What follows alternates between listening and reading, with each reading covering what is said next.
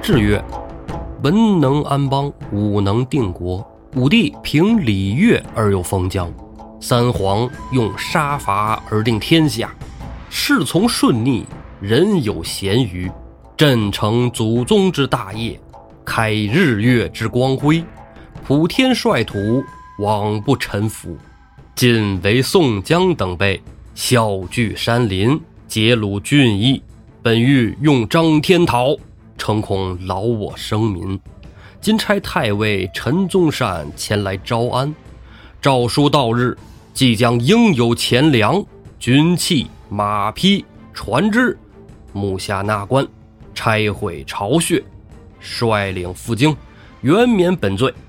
倘或仍昧良心，伪立告至，天兵一至，调趁不留，故兹招事，相以之息。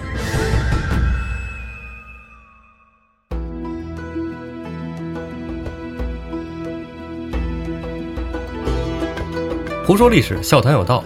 欢迎您收听由后端组为您带来的《胡说有道》。喜欢收听我栏目的朋友，可以在公众号里搜索“后端组”来关注我们，里面有小编的微信，小编会拉您进我们的微信群，与我们聊天互动。大家好，我是主播道爷。大家好，我是胡四儿。这两天忒热了，天气太热了，这个太阳晒身上都疼得慌。感觉都快晒化了。是你这一上来聊这话题，我有点儿那个没准备好啊，怎么就想起说这个了？这不是实际情况吗？对前两天跟建叔骑车去了，回来都快爆皮了。得悠着点儿啊。嗯，嗯，要不就早点出去。啊对你跟建叔比不了，你得追上早上两三点钟的太阳啊！建叔呢常年的励志啊。建叔是每天跑步啊，嗯，跑步跑的，上礼拜微课玩家都没他。还是那句话，减肥在后端组里头不叫事儿，常态化是 吧？没减过肥你都不好意思说自己是后端组的。你讲过吗？当然了，你还你不一直这样吗？我从一百六十斤的时候，觉得身上这肉有点儿有点儿软啊。我这不是后来健身，用了不到半年的时间，减到一百三十五斤嘛，哦，对吧？对对对对，嗯那会儿本来一个啤酒肚，后来变八块哎腹肌，啊然后这个又想当然的迷之自信，又增肌，是吧？又又嗯变成现在这样了。对，人增肌吃蛋白粉，您呢？哎嗯，我增肌吃饭，啊，泰山大七走起来是吧？增肌的减脂的时候吃蛋白粉，啊，减脂的减脂的时候吃蛋白粉，就是说你减脂的时候，因为你要造这个热量的窗口，能量的摄入就会降低。那么你为了维持身上原有的肌肉量，你就要用蛋白粉补充你少摄入的这个蛋白质。啊，咱们这这是什么节目啊？养生堂。操！ 上回啊，咱们啊 嗯，太尉陈宗善领了徽宗皇帝的一道招安赦书，哎，准备要到梁山去招安。嗯，这个左塞一个人，右塞一个人，啊，这队伍里就多了一个李虞后和张干办。对，这两个是蔡太师和高太尉的代言人。哎，一行人呢就到了这冀州府，太守张叔夜迎接出来，摆了一桌。嗯啊，这儿交代是冀州啊，哎历史上张叔夜不在冀州，嗯，搁连云港那旮旯。哎，海州，哎，哎，对，张叔夜呢嘱咐陈宗善说：“对这梁山人啊，你得好言安抚嗯，啊，不能说去了兵马五司摆那官架子。”哎，都是顺毛驴儿啊。哎，陈宗善可能听进去了，但他身后那俩哥们儿觉得不行，不是这个事儿。就是带着这个果乱的任务来的。对，你说要好言相劝，我就更得这个专横跋扈啊，没错儿，惹毛了那就达到我目的了。是。今天这故事就是沿着这条线索走的啊。哎，张叔夜一看，哎呀，我说到这儿也没人听，得你们就啊，爱上路咋地咋地 吧。哎，对，走吧。 在陈东善一行人上路之前啊，张叔夜就给梁山送信儿了。嗯哎，这个不是说私通匪寇、嗯暗通款曲，嗯，不是这样。这个呀是一个政治流程，你怎么讲？就是陈宗善是代表皇帝去下书，啊这不是下战书啊，下让招安赦你书。提前准备。哎，准备出来迎接，对能把皇上诏书给你送山顶上去吗？你，你也得有点样儿，是吧？对，下来接来嗯。宋江得着信儿了，哎，就召集众兄弟们在忠义堂上开个会，嗯讨论一下这是难得的这个梁山上正经开会啊，一般都是喝酒啊，啊，酒会。酒会，菊花大会。嗯宋江一听说这个有招安社书要来了，那自是高兴嗯啊，心里等这一刻等了很久了，就让这梁山上下呀开始装点打扮，并跟众人说呀：“说你看啊，咱们得了招安，成了国家臣子，就不枉吃了这么多苦，受了这么多磨难了。他是心心念啊，一直盼着这个。”吴用这时候拍了一下宋江：“大哥，啊要听我的意思，这番招安成不了，嗯，纵使能成啊，咱们就算是招安去了，到得了到不了朝堂上两说着，绝对受人挤兑。对，这个便宜来的不叫事儿啊。哎，依我看啊，这番招安不成最好，待他们有大军到了的时候，让他们看看咱们手段，杀他个人仰马翻，那时候再受招安才有气度。你看没有？看人吴用这个立场是 吧？ 哎，宋江说呀，说你看，你这么说，那不就是坏了咱们的忠义二字了吗？嗯，林冲打断了宋江：“别跟我说朝廷上有什么忠义，他们那里边的人装腔作势的趋炎附势小人。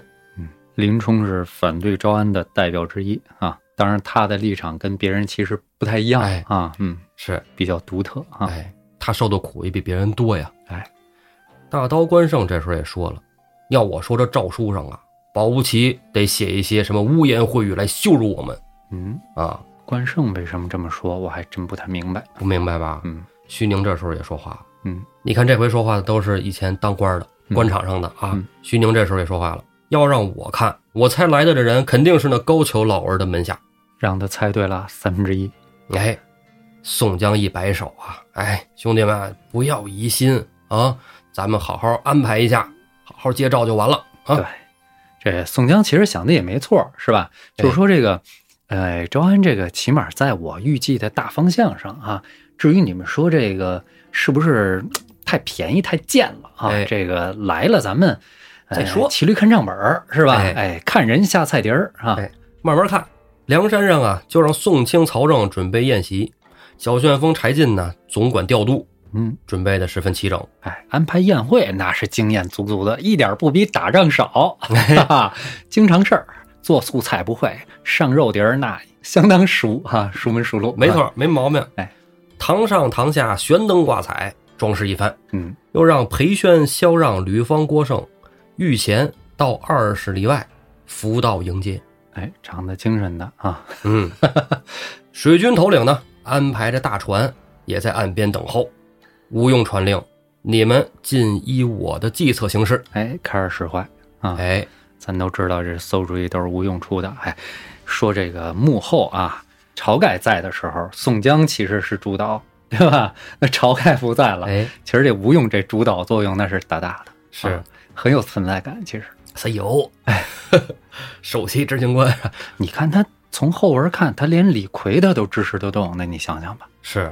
对不对？这就很说明问题了，对吧？待会儿再聊。哎，好，要不然又说了，你别老抛货。萧让带着三四个随从，引了五六人呢，手无寸铁，带着酒和果子嗯。啊，估计就是小点心啊，嗯果子嘛。也可能是那个国府蜜饯，因为这宋朝他们实行吃这个。对，流行哈。哎， 对，来到了二十里外，迎接着陈太尉。陈太尉、张干办、虞侯啊，也没乘马匹啊，牵着马上走着呢，溜达着。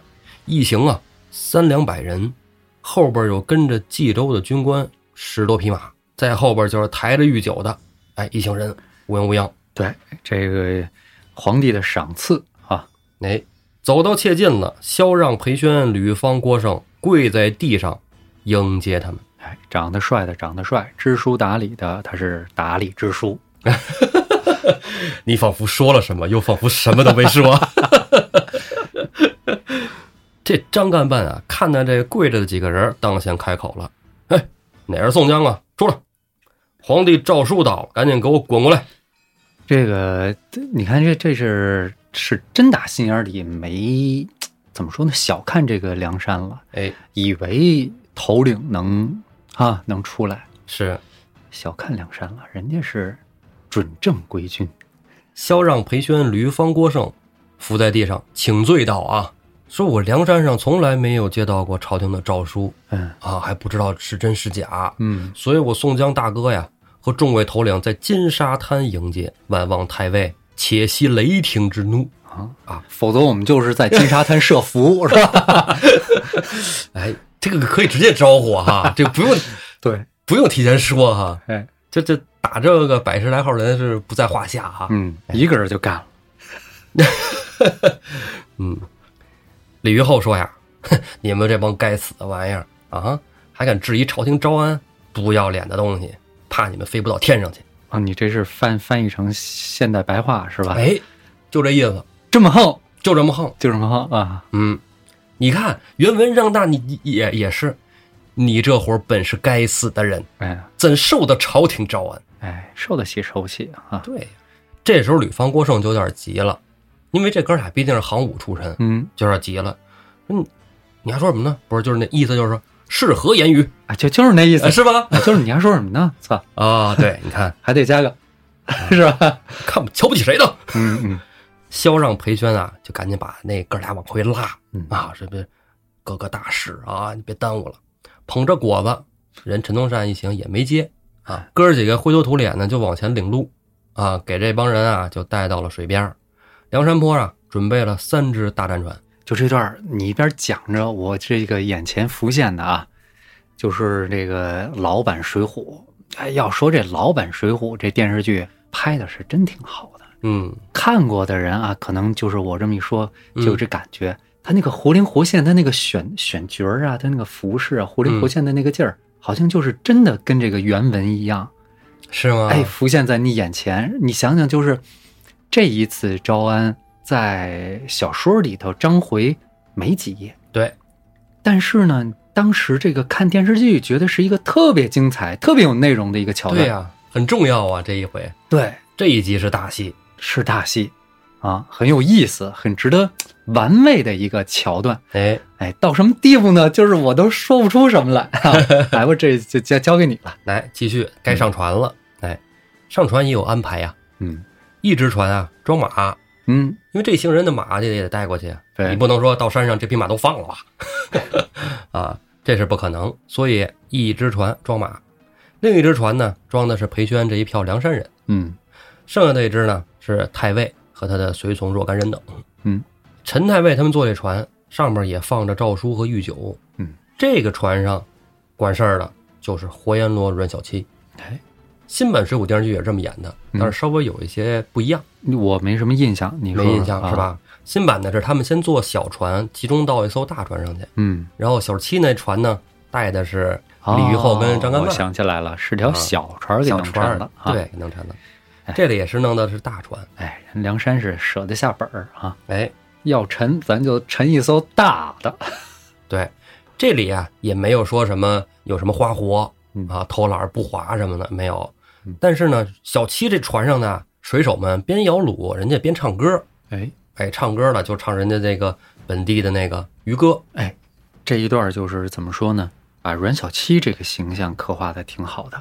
阮小七、阮家三雄啊，跟这个江州张衡、张顺儿哎这哥几个李俊他们呀，如果说都带着市井气的话，给人的感觉是不一样的。不一样，阮家三雄呢，更狂放不羁。是尤其体现在小七身上。嗯，活猴子，哎，这个让阮小七度他们这一段，加上后来发生的事情，特别有意思。哎哎，这帮水手不就唱歌吗？嗯，小七也跟着唱，李玉厚这时就开始骂了：“什么玩意儿？贵人在此呢！啊，全无忌惮！你别让们唱什么流行歌曲？哎，唱点美声。那船上人就听小七的，嗯你是啥来也不好使，谁搭理你是谁呀、啊接着唱，不理。李玉厚这时候就抽出藤条来，那是抽马的那个，嗯，啪啪啪就开始抽这些水手，哎，拿鞭子这抽啊，这船上水手那都是身经百战的主儿，嗯，你抽两下人也不疼。对看着李玉厚，我们唱歌关你什么事儿啊？对，边儿待着去。嗨，这小花就递上了。啊，哎，吕玉厚当时就急了啊，说你这杀不尽的反贼啊，敢跟我这么说话！嗯，接着拿鞭子抽，那人水手还让你在这儿干抽啊？我是不能还手啊，那就惹不起我就躲得起呗。哎，不懂不懂不懂，啊，就全都跳水里了。哎，这水手们都跳进水里了，这船就不走了。小七一看，哎，你们怎么回事儿？把我的兄弟都打水里去了。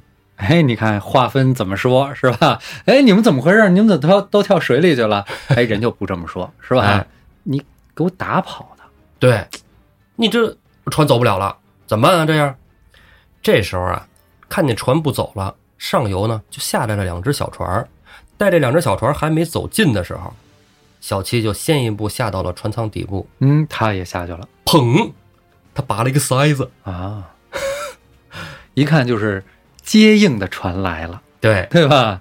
我也可以不动了，可以撩了是吧？ 哎，把塞子一拔，这船舱就进了水了。嗯这船进了水，咕咚咕咚咕咚，那就往下沉。嗯，这船上的吕约厚、张干迈他们一看这个，哪儿见过这玩意儿啊？嗯，是吧？你这玩意儿漏水了，这掉水里就死了。对呀、那泰坦尼 克是吧？啊，吃啥也不香了。这大船呐，进了这水啊，有一尺多高了，还没沉呢，那两艘小船都到了。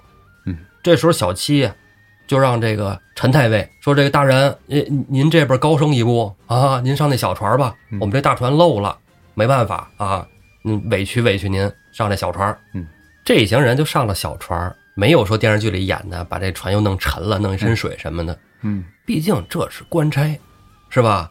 小七就算是领了一些旨意，但也不能这么干。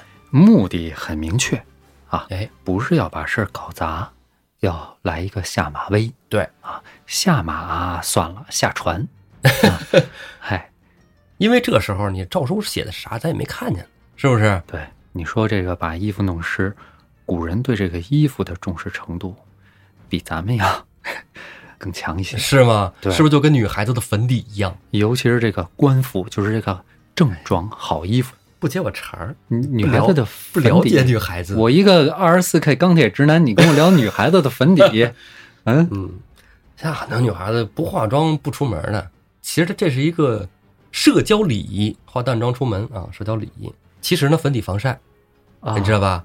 我就是不知道。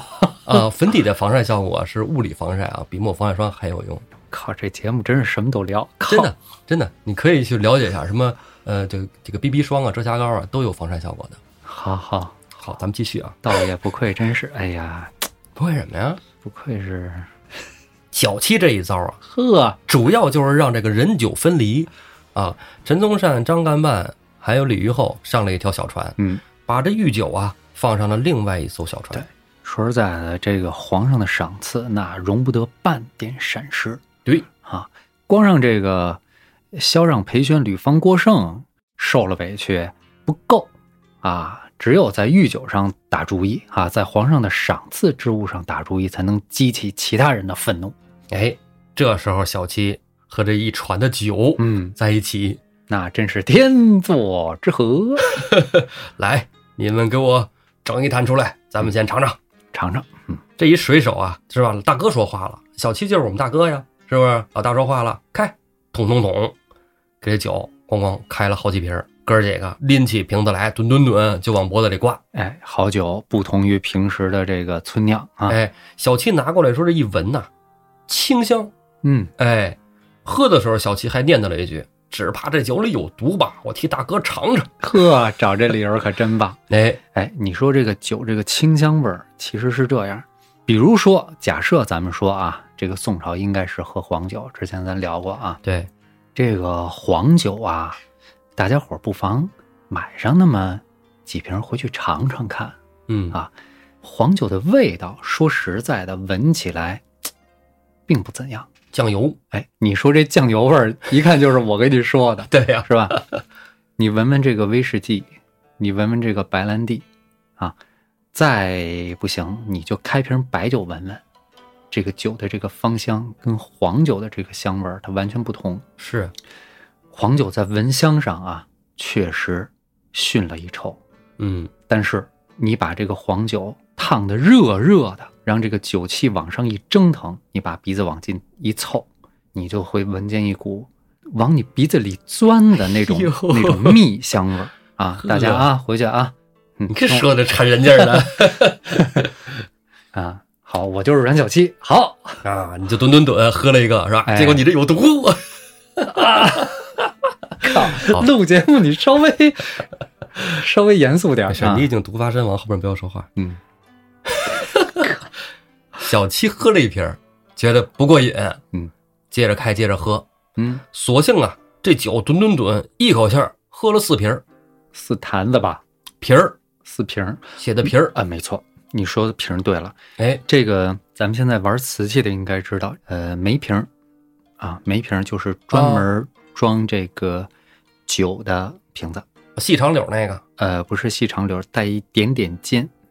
咱们说梅瓶啊，上网一搜就知道。咱们现在经常，比如说你买一个现在的这个仿主瓷啊，啊它，你可以作为一个摆件儿啊，你那玩意儿去不是插花的吗？对，但是它某一种器型在古代并不是干那个用的，哦它是实用器。哦，实用器，嗯，比如说这个梅瓶，我们常说刚才说的这个梅瓶就是嗯装酒的，啊，一拉封口是吧？哎下边儿微窄一点儿，你手一攥方便实用。哎啊，可是一想也是，御酒啊，皇帝喝的，能拿大坛子装吗？是吧？嗯小瓶儿装，可不嘛，是吧？你说这宋朝不用这个汝瓷装，搞不好也是定瓷，对不对？定窑嗯呵啊！那小七这一传上，这瓷器也可以啊了。哎呀，搁现在这这这谁要酒啊？是吧？ 嗯，酒都可以倒了是吧？嗯要那瓶儿，这酒喝了这么多瓶儿，人家总共就十瓶儿，对，对吧？你要说我四十瓶儿，我喝四瓶儿那没啥的。真不多。对，十瓶儿你喝了四瓶儿，那就一半儿了，百分之四十没了。小七就赶紧想办法呀，是吧？兄弟们，来，咱们找点村酿往里灌一灌啊！船上都带着酒呢，这帮水手在船上没事儿值班的时候就喝酒啊。哎，这加勒比的水手喝的是朗 姆是吧？这帮水手喝的可能就是醪糟似的那种啊，对，村酿嘛就。村酿啊哎，对，拿村酿往瓶儿里吨吨吨灌，灌完了，哎，封上口，摇着这船，赶紧就奔金沙滩。嗯，小区这帮来的呀，船划得快啊，带着陈东山那帮人呢，船呢稍微慢点儿前后脚也到了。到了金沙滩啊，宋江这一帮人就在这迎接着呢。哎，擂鼓喧天，花灯彩烛，迎接的规格非常高啊！梁山上从来没有这么大的欢迎阵仗。嗯，陈太尉上岸一看，挺不错，人挺当回事儿的。哎，宋江等陈宗善、陈太尉走近的时候，那头便拜，张口说道：“文面小吏，罪恶滔天，贵人屈尊到此，接待不周，望其恕罪。这一句词儿里头其实包含内容挺多的。哎就是宋江他始终没有忘记自己是一个小吏，吏员出身。”哎，啊。然后呢，他把自己的这个原来的身份一说呢，就是其实也是给对方一个暗示，我知道我自己是几斤几两，也希望您呢别拿我当一般的草寇来看，我是个是懂规矩的。因为咱们之前节目说过，这个吏啊，在这个中国古代的不能说在官制当中哈、在这个行政当中是一个特别特殊的存在啊。嗯你像宋江一出场的时候提到他大概那个意思就是深谙吏道。你记得咱们之前我说过，这个吏其实是不发工资的，你有印象吗？嗯，对，那么他们靠什么活呢？就是游走在黑白之间，灰色的那个地带，嗯，办事儿，哎，办事儿。呃，当然了，我也借这个借这期是吧嗯，补全一句，呃，在神宗朝的时候，哎，啊，把这个一部分呃利源纳入了这个开工资的这个系统。哦，你比如说宋江的这种刀比例啊嗯、押司，能进编哎，不说进编吧，给开工资。哦啊，再比如说我这个在这个留言里头我留过这个啊，你像武这一块儿的利，它分三块儿，嗯，武将，捕头、捕快，哎，这是一个。这个捕快就相当于现在的公安警察这一块儿。哦，哎，还一个是什么呢？这个壮班，壮壮班班就相当于司法警察。哦，哎法警，对，然后呢，还有一个呢叫造吏，这造吏就相当于什么呀？有点像门卫性质的。哦，哎，造吏很很显然，咱说了，这个造吏就是一身黑嘛。嗯，对吧此外，还有一种白吏，白吏，白吏，哎，这就不给开工资了。哦，哎，所以说宋江提了自己吏员的这个身份，就是暗示对方我原来是什么人，我很清楚哦，啊。你们这一套我相当明白，明白，我懂事儿。嗯，哎，是，就这一句话，你看我就废了半天话。 陈东善可能也感受到了宋江的诚意，啊，但是陈东善没说话呢，后边就有人打了岔了。嗯，吕玉厚还念想那船那事儿呢，吕玉厚当先就说呀：“我们太尉是朝廷大贵人啊，屈尊来此招安你们，这是多大的事儿啊！啊，你们弄一艘破船漏船来接我们太尉，要是误了我们大人性命，你全身一个也活不了哎，这事儿宋江表示我不知道。啊！”宋江说呀：“我们这好船有的是啊，怎么可能用一艘漏船来接贵人呢？”张干板说呀：“你看我们这裤脚都湿了啊，这衣服都沾上水了，你们还想抵赖不成？”这时候就看天仿佛黑了下来，为什么呢？啊，嗯不是公孙胜做法，是宋江身后我五虎将还有八骠骑簇拥而至，围了过来。啊，这个阵势还是很强大的。有点气势啊。哎，除了这哥几个，山上还有那么多兄弟呢。看着这俩人跟自己大哥那儿指手画脚，啊那能答应吗？就不干了，但是又不敢当先发作，为什么？大哥在前面呢，大哥但凡点头，这俩人碎了，嗯，啊，直接就给弄碎了，扔梁山泊水沟子里啊，冲了喂鱼。但是宋江啊，不可能点这个头，把手轻轻一摆，众兄弟啊，敢怒不敢言。宋江指了指旁边的轿子，请太尉上轿，随我一同上山。陈德善就上了轿子，之后呢，又牵出两匹马来，让这李玉厚跟张干办啊乘马上山。李玉厚、张干办还带着气儿呢，啊，就不想上这马。宋江颤颤，哎，上上上吧，上吧，啊，走吧，走吧，勉勉强强，这一票人就都上了山。梁山兄弟啊，就积了一肚子的火。嗯，到了山上，第一件事就是宣读诏书啊，为啥来的呀？招安来的，招安什么呀？是吧？招安赦书，赦梁山兄弟的罪，对，一起去朝廷效力。咱们老说是诏书，对吧？嗯，这个书中写的很明白，制曰，哎，确切的是制书。治书，哎，古时候这个皇帝下的旨呢，有诏哎，啊。最常听见的电视剧里演的就是奉天承运皇帝哎诏曰，是，是吧？这个是从明朝开始的，嗯，叫做奉天承运皇帝诏曰。啊，啊，不是奉天承运皇帝诏曰，不是对吧？朱元璋自称是奉天承运皇帝嘛，啊，哦，哎，诏曰，这是诏曰，诏曰是什么时候用呢？是皇帝面对的受众是百姓，要天下广而告之，用这个诏书。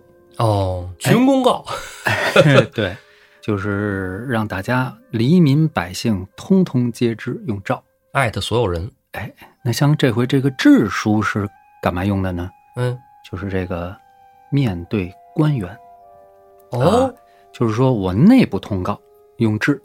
你看这个，哦，咱们有时候听这个评书啊，哎，会听见这个某某某人啊临朝称制，啊，就指这个人是呃行皇帝之实，对吧哦？哎，这个称临朝称制就是，哎，他颁布的这些对官员的这些文书就是称制。嗯，啊除了制还有什么呢？敕，啊，就是这个敕令的敕。敕令啊，哎这个一般就是皇帝以个人名义跟某一个官员说，嗯，敕令。就像咱西山那个敕建大觉寺，哎，也许是就就是是皇帝说，反正确确实是皇家园林嘛，对啊，再一个呢，其他的像什么告啊、告命啊之类的，哎这个就还有很多啊。所以你看这里头就小说写的非常准。制曰，还真是细致。 嗯，制曰：“文能安邦，武能定国。武帝凭礼乐而有封疆，三皇用杀伐而定天下。”这感觉说了又没说什么哈。事从顺逆，人有咸鱼。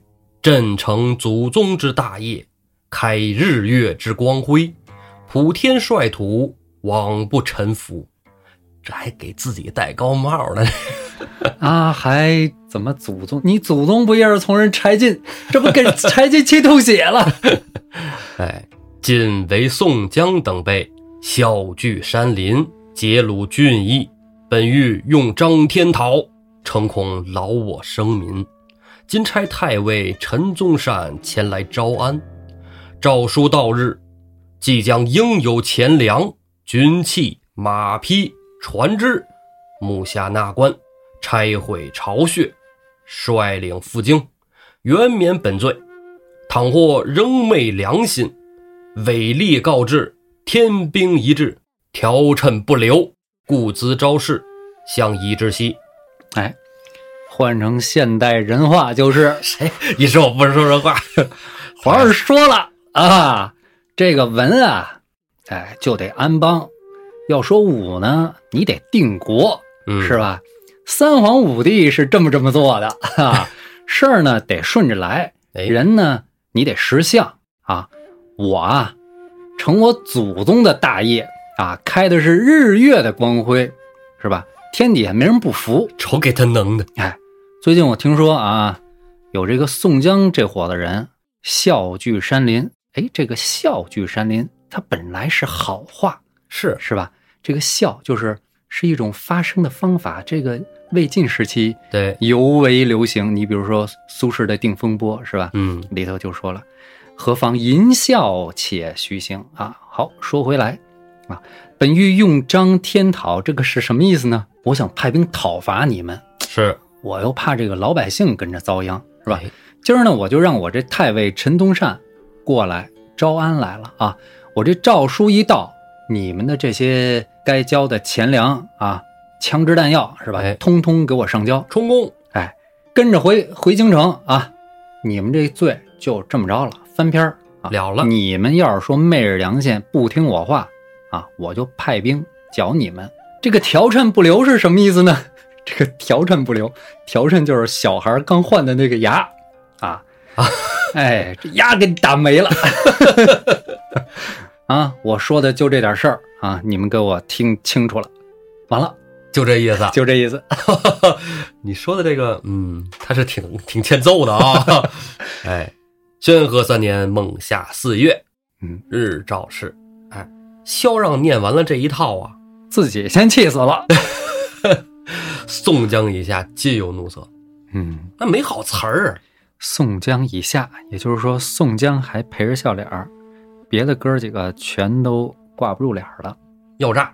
脸儿都挂不住了。你想吧，这时候就见黑旋风李逵从梁上扑通一下子跳降下来，这个问题就来了：李逵他为什么要在梁上待着？那不是石谦儿的家吗？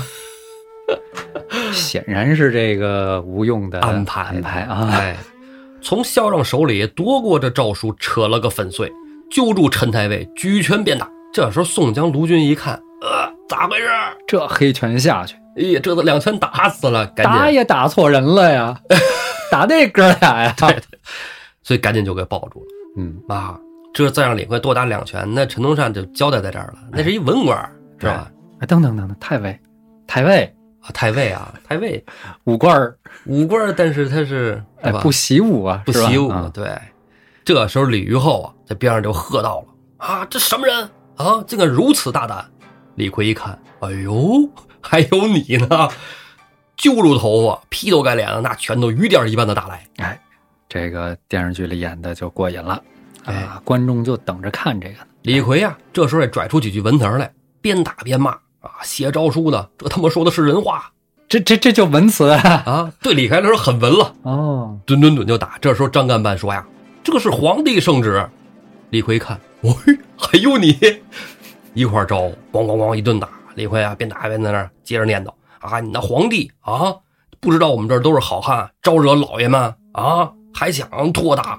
你家皇帝姓宋，我哥哥也姓宋，他做的皇帝，我们哥哥就做不到皇帝。他家皇帝怎么就姓了宋了？你看，李逵就那么说啊，是国号是宋啊。是你莫要惹恼了你黑爷爷，好歹把你这帮官员都杀光了，都杀光了也挺费劲的啊。我也有点吹牛逼，但是打死这几个是没有问题。嗯众人一看这样，都来劝。就这段戏啊，嗯，电视剧里演的特细腻。嗯你看啊，李逵去打架，劝架的人是谁？张顺、阮小二、阮小五、阮小七、刘唐，这哦哪儿是去拉架哎的？刘唐还凑合，刘唐还凑合啊。这帮人啊，这是把张根办跟吕后的脸瞄准了李逵的拳头往上拐。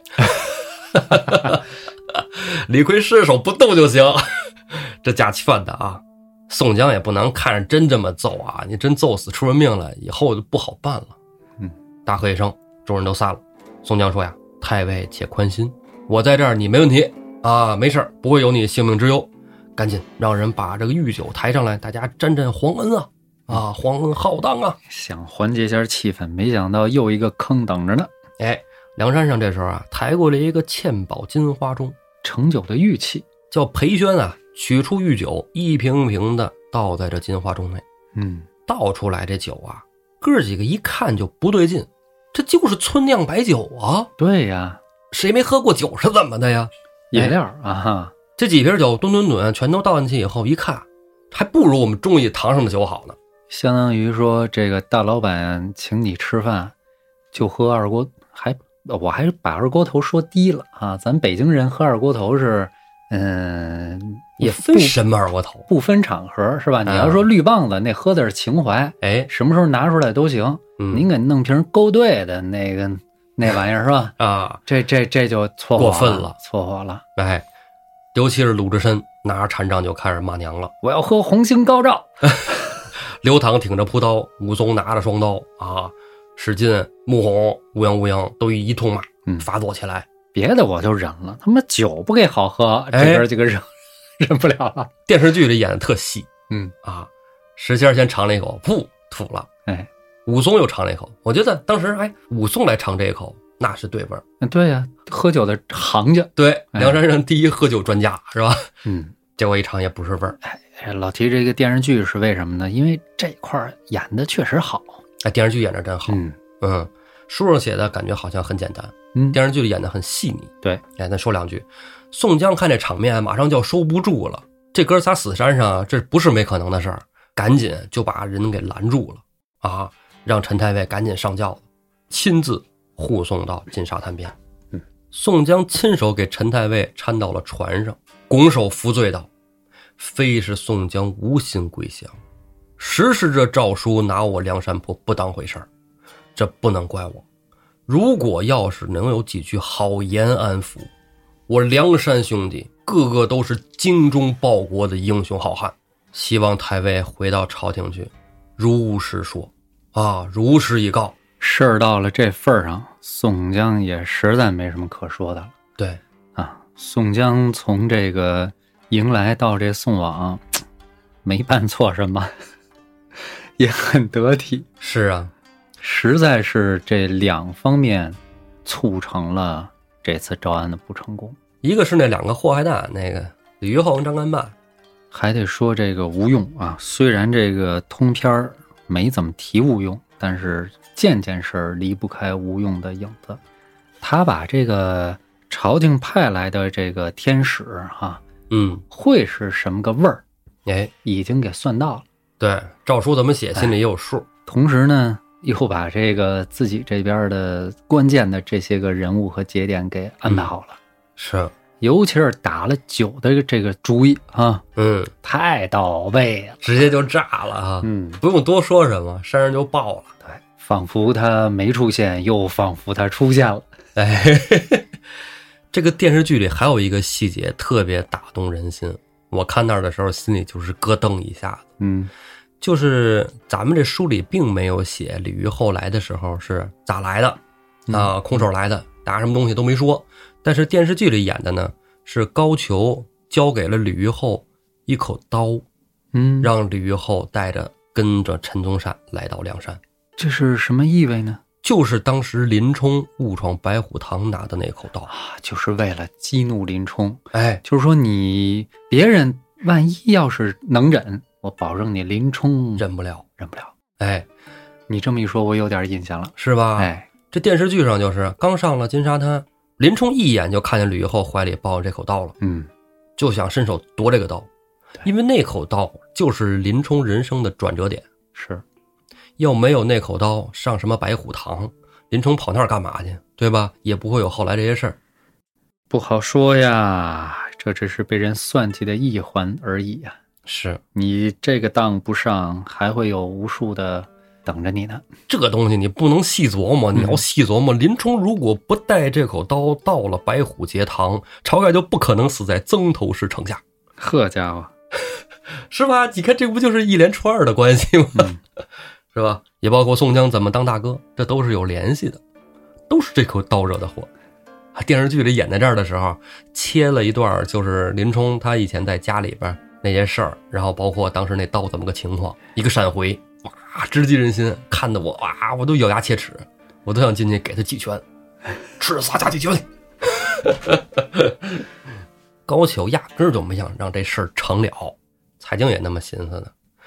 陈宗善呢，也是一开始没准是抱着一个好的心情来，但是发现这一趟啊，他就是个炮灰。嗯，陈宗善这一票人怎么走，咱不说，咱说梁山泊。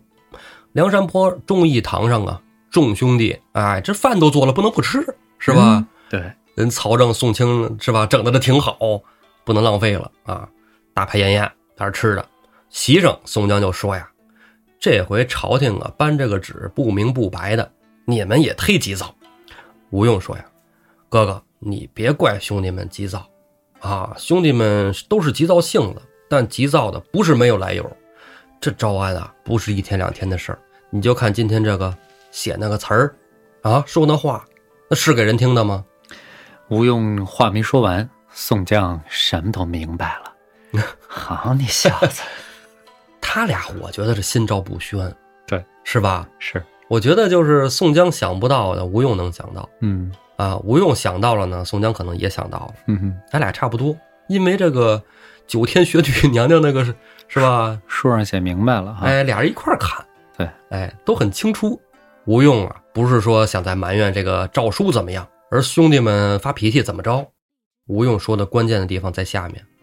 从今天起，咱们梁山上就没有安生日子了，咱们要做好准备。马军训练好马军啊，步军也操练起来，水军也整顿一下，随时随地的迎接一场大仗。早晚朝廷讨伐大军一定得来，一两阵杀他个人仰马翻，片甲不留，让他提起咱们梁山都肝儿颤。那个时候，就什么都好商量了。吴用想的就是比宋江要再多一步。你看，连这个练兵的事儿，连后果他都想好了。哎，这一遭下来，确实不可能再有第二封招安赦书了，，对肯定得干一下了。你要是就这么平淡的讲下去，这书也确实就该结束了。那梁山就该给剿没了，是吧？嗯，哎，不配与朝廷竞争的实力，但是有吴用这么一个大脑袋，还真的挺有必要的。哎哎，众兄弟一听吴用这么说，心里十分高兴。为什么？你要说招安，可能十个里有六个不同意；但你要说跟朝廷干仗，那十个里有十一个欢腾， 啊，高高兴兴啊，都去操演兵马。陈太尉离了梁山泊，还是得途经冀州啊。到了冀州府，见到了张叔夜，就跟张叔夜说这事儿。哎，老张啊，你看我这回去白去了，还差点让人给我怼死嗯啊！梁山这帮人可真不好惹呀。张叔夜说：“行了，你甭说了，我一猜啊，你就没听我那套，去了肯定跟人家大放厥词来着吧，摆官架子来着吧。”陈东山有苦说不出，点点头，哎，又摇摇头，点点头的意思是确实是这么回事儿，摇摇头的意思是那话不是我说的。张叔也说呀：“哎，枉费心机，你跟梁山啊来这一套没用。我劝陈太尉啊，你赶快回京啊，面奏圣上这事儿，事不宜迟，赶紧走吧，别在这儿过多停留。”陈宗善也一想也是，因为这李虞后跟张干办俩人回去也得传信儿，自己这个官帽保得住保不住，这脑袋保得住保不住还两说着呢。这俩货狗嘴吐不出象牙的玩意儿，对，一说把这失了天威的罪名全都推在他自己身上，是啊得不偿失。那可不嘛。星夜赶回京城，陈太尉跟这俩人就去见了蔡太师。嗯，啊，跟蔡京啊就说了梁山怎么扯诏书啊，怎么开始打人呐、啊这一套。蔡京一听勃然大怒，这伙山贼草寇竟敢如此无礼啊！藐视我大宋天下啊！藐视当今圣上，如何能让这帮人横行？干他！陈太尉就哭了。啊，陈太尉边哭啊抹着眼泪，说：“若不是拜太师的音符啊，我回都回不来了，哎，小子就在山上啊粉身碎骨了。话里有话呀。哎，今天呢死里逃生才来能见到恩相啊。”蔡京一听，行了行了行了，你们啊下去等着，来人给我把童枢密和高阳二太尉请来。叫的就是那童贯、高俅和杨戬。不一会儿啊，这仨人就来到了蔡京的白虎堂内。啊，你看这个当官的他们都有这个白虎堂。嗯，节堂啊，商议重要国事的地方。哎，蔡京就让人把张干办跟吕玉厚俩人叫来了，哎，说你们两人说说梁山上的事儿。俩人巴拉巴拉巴拉一顿说啊，怎么四会诏书这那的。杨太尉听了，啊，这货狂徒怎么可能上他招安呢？当时是谁奏的这个招安啊啊？谁出的这个主意？紧接着高俅就说呀，那天我没在朝里，我要在朝上，谁说招安，我先骂他，误国误民呐、童贯说啊，这都是鸡鸣狗盗之辈，何足道哉？啊，区区不才，我愿引一支兵马，扫平那梁山。哎，童贯先说话了啊，领兵打仗是他的长项。哎，蔡京、杨戬、高俅一看，好，那明日咱们奏请天子，让你领兵。三天商量挺好，就散了。第二天早朝啊，众官都到这御街之上。徽宗皇帝一出来，山呼万岁。蔡京就出班，递上了一个奏折。徽宗看完了以后，就知道这个诏书被撕毁了这么个事儿，啊，还殴打钦差。皇帝大怒，当堂责问：那天是谁主张招安的？啊，给我站出来！这时候大家齐刷刷就看那个御史大夫崔敬，嗯，崔敬这才是啊，这个祸从天上来呢，自己就多了那么句嘴，没想到这事儿搞砸了。其实你说让崔敬去办这事儿，其实也就能办好了，对吧？那也得看派不派那两块料啊。这倒也是，一下这崔静就下了大理寺了。嗯，这肯定是有罪呀、皇帝拿你，你一定是有罪的。对，大理寺就是这个法院呗。嗯，蔡京啊就跟皇上奏请，咱们出兵讨伐梁山。皇帝问谁愿领兵啊？这时候童贯往前走了一步，扑通跪下了。古人有云：“孝当竭力，忠则尽命。”臣愿效犬马之劳，以除心腹之患。童贯这么一说，高俅、杨戬都举双手赞成。天子随即降下圣旨，赐予金印兵符，拜东厅枢密使童贯为大元帅。嗯，童贯这时候拿了兵符就有兵权了，怎么招兵买马，带着队伍去剿灭梁山？梁山又怎么安排布阵，等着这童贯？咱们啊，下回再说。